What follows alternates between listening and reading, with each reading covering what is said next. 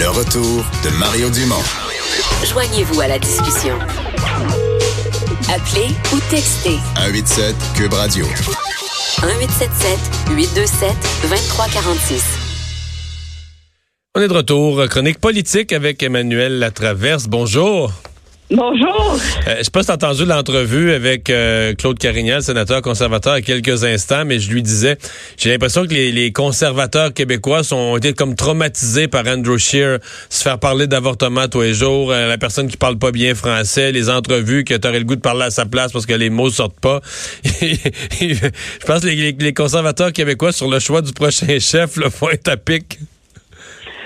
oui, ils vont être, ils vont être à pic, mais je pense que qui ressort de toute cette saga des derniers deux mois, là, c'est qu'objectivement, il n'y a pas que les conservateurs québécois qui vont être à pic, Mario. Je peux te dire que les conservateurs ontariens vont être aussi à pic et aussi sévères, là, pour avoir un chef euh, qui est euh, qui est vendable là à, à, l'électorat plus large là parce que c'est aussi la la leçon un peu de de ce fiasco là, Andrew Scheer, c'est qu'en bout de ligne, euh, ce parti-là se rend compte que euh, la tactique Stephen Harper, selon laquelle tu réussis à ne gagner qu'à la marge, là, euh, ben, ça fait pas des enfants forts. Là. Et si ce parti-là veut gagner, il faut qu'il soit capable d'élargir ses appuis au Canada. Bon, euh, réglons l'affaire en partant. J'ai vu que tout à l'heure, tu as écrit là-dessus sur les réseaux sociaux. Parce qu'il y a comme deux histoires. Il y a Andrew Scheer, dont on savait déjà qu'il n'y avait plus d'appui dans le parti pour rester. Il fallait qu'il quitte un jour. C'est aujourd'hui que ça se passe qu'il quitte.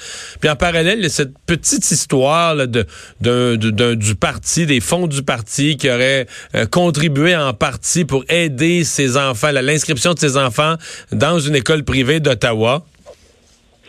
Oui, et c'est parce que tout le monde se demandait qu'est-ce qui fait qu'Andrew Scheer démissionne comme ça, comme un cheveu sur la soupe, un jeudi, quand il y a eu un caucus la veille, réunion d'urgence convoquée du caucus sur un faux prétexte. C'était il y avait un guise sous roche derrière tout ça. Et ce qu'on a appris, ce que le réseau Global a sorti en, premier, puis qu'on a fini par euh, ajouter à cette histoire-là, c'est de comprendre que M. Euh, Scheer, quand il est devenu chef, a fait une entente avec le Parti conservateur selon lequel, comme l'école privée est extrêmement dispendieuse en Ontario, là, on parle entre 15 et 25 000 dollars par année par enfant, et que M. Scheer, s'il était resté en Ontario, aurait, en Saskatchewan, aurait envoyé ses enfants à l'école privée catholique, il voulait que le parti paye la différence dans les frais de scolarité. Ce qui est arrivé, c'est qu'il n'y a rien d'illégal là-dedans. Là. on s'entend un Vraiment pas, là. de faire ce qu'il veut avec son argent. Là. Mais cet arrangement-là était, a été accepté par un petit nombre des gestionnaires qui sont conseil d'administration du Fonds PC. Ça, c'est comme le conseil d'administration du Parti conservateur. C'est eux qui gèrent l'argent. Et donc, ça a été maintenu, ça a été négocié à l'insu du conseil d'administration. Mais il faut que quelqu'un signe les euh, chèques, non? Euh, je sais pas?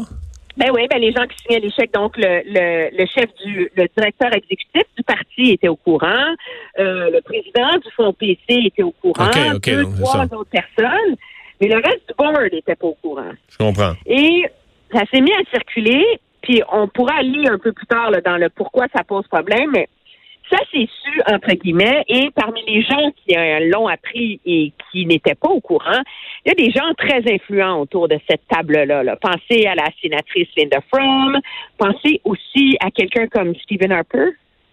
Le gars, il payait ses billets pour aller aux Olympiques comme premier ministre du Canada. Là. Mais lui était maniaque à l'inverse, là.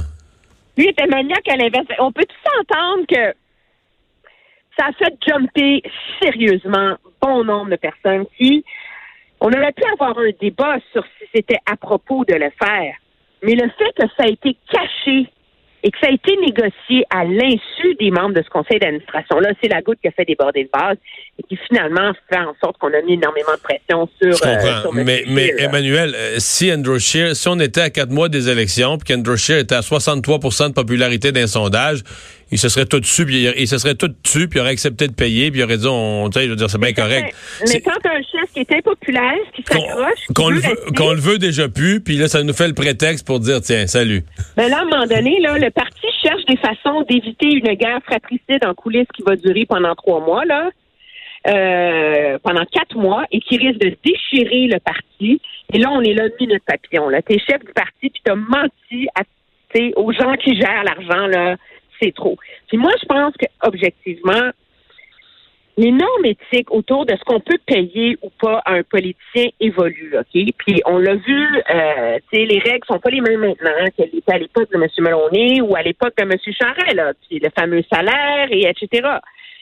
Mais le brand du Parti conservateur, là, c'est la classe moyenne. C'est nous, on n'est pas les privilégiés, là. Nous, là, on est comme vous, on comprend la réalité des Canadiens qui en arrachent, là.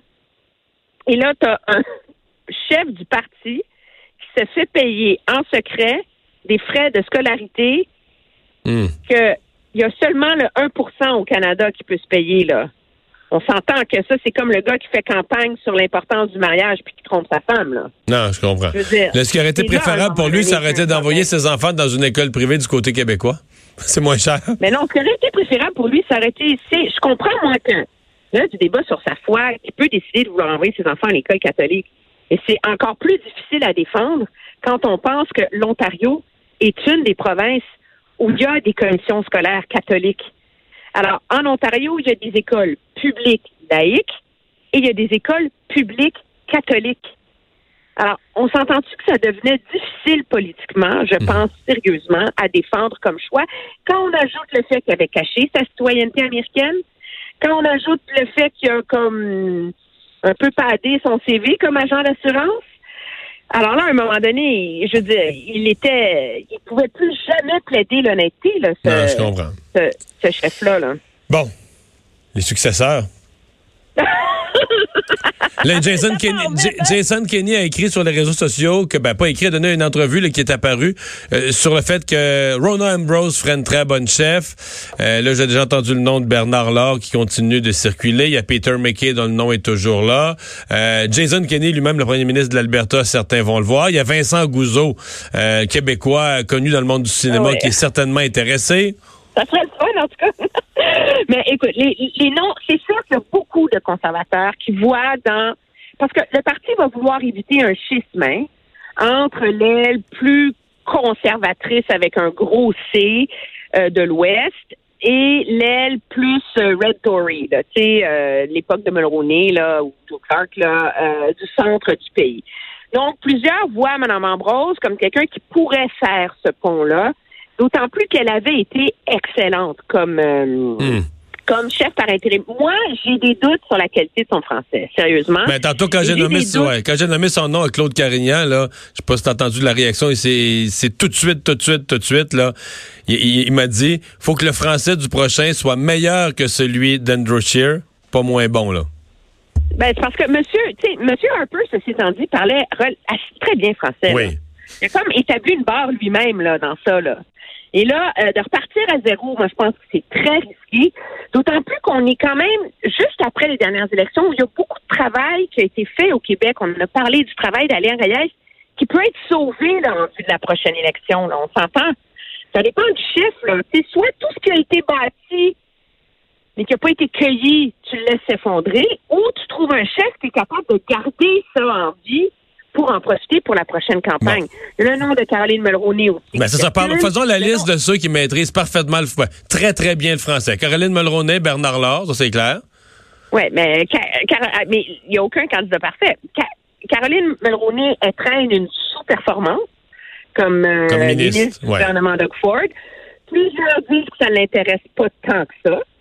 Là, il y a le nom de son frère, Mark, qui ouais. circule. Alors là, on va le découvrir, on verra. Il y a le nom de Bernard Lord. Ça, c'est comme, euh, on le sort toujours du chapeau. Hey, il n'y a pas Bernard qu'on pourrait sortir, tu sais? Le bilingue du Nouveau-Brunswick, affable et gentil. Est-ce qu'il va vouloir y aller? Comme on dit, il a toujours choqué dans le passé, hein? Ouais. Il s'est jamais rendu au bout, là. Non, non, Alors, non. Est-ce qu'il va vouloir y aller? Puis, euh, il y en a, moi, je pense, qui vont commencer euh, au Québec, euh, au sein de la députation, à peut-être faire circuler le nom de, de, de Gérard Deltel. Euh, Lui aussi, son nom, il reviendrait, etc. Donc, je pense que ça va prendre quand même vivement le temps des fêtes pour tout le monde, là.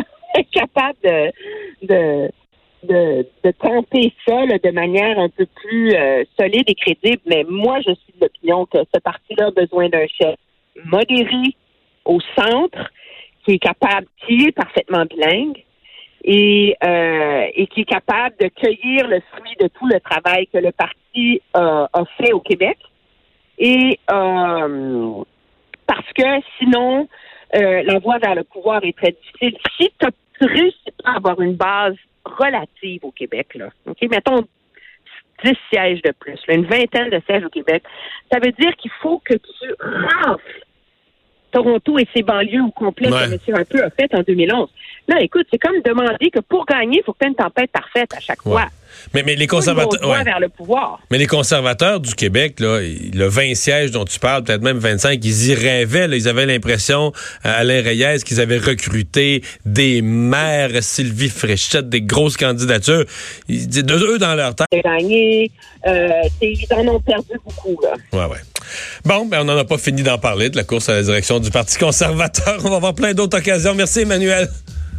Ça me fait plaisir. Au revoir. Et Alexandre, ben, dans les nouvelles du jour au Québec, évidemment, on va retenir le jugement de la Cour d'appel sur la loi 21 sur la laïcité. Une décision majoritaire à deux contre un sur le fait que ça sera maintenu pour l'instant là, la loi euh, 21 sur les signes religieux euh, qui est farouchement contestée, on s'en souvient, par plusieurs organismes. Euh, il y avait une première contestation en Cour supérieure qui avait échoué et maintenant cette loi-là est maintenue jusqu'à ce que ce soit débattu faut devant rappeler d'autres qu'ils tribunaux. ouais, ce qu'ils demandent, eux, c'est une injonction. C'est qu'ils disent en attendant le jugement On sur, la le- suspend. sur le fond, cette loi-là a des, a des, des conséquences tellement graves pour nous qu'il faudrait que la, la Cour la suspende en attendant. Et il faut se dire que c'est euh, la juge en chef, juge controversée, hein, Nicole Duval-Essler, qui, a- qui, qui a fait bande à part et qui a décidé de voter contre. il a osé. Merci, Alexandre. À demain, tout le monde.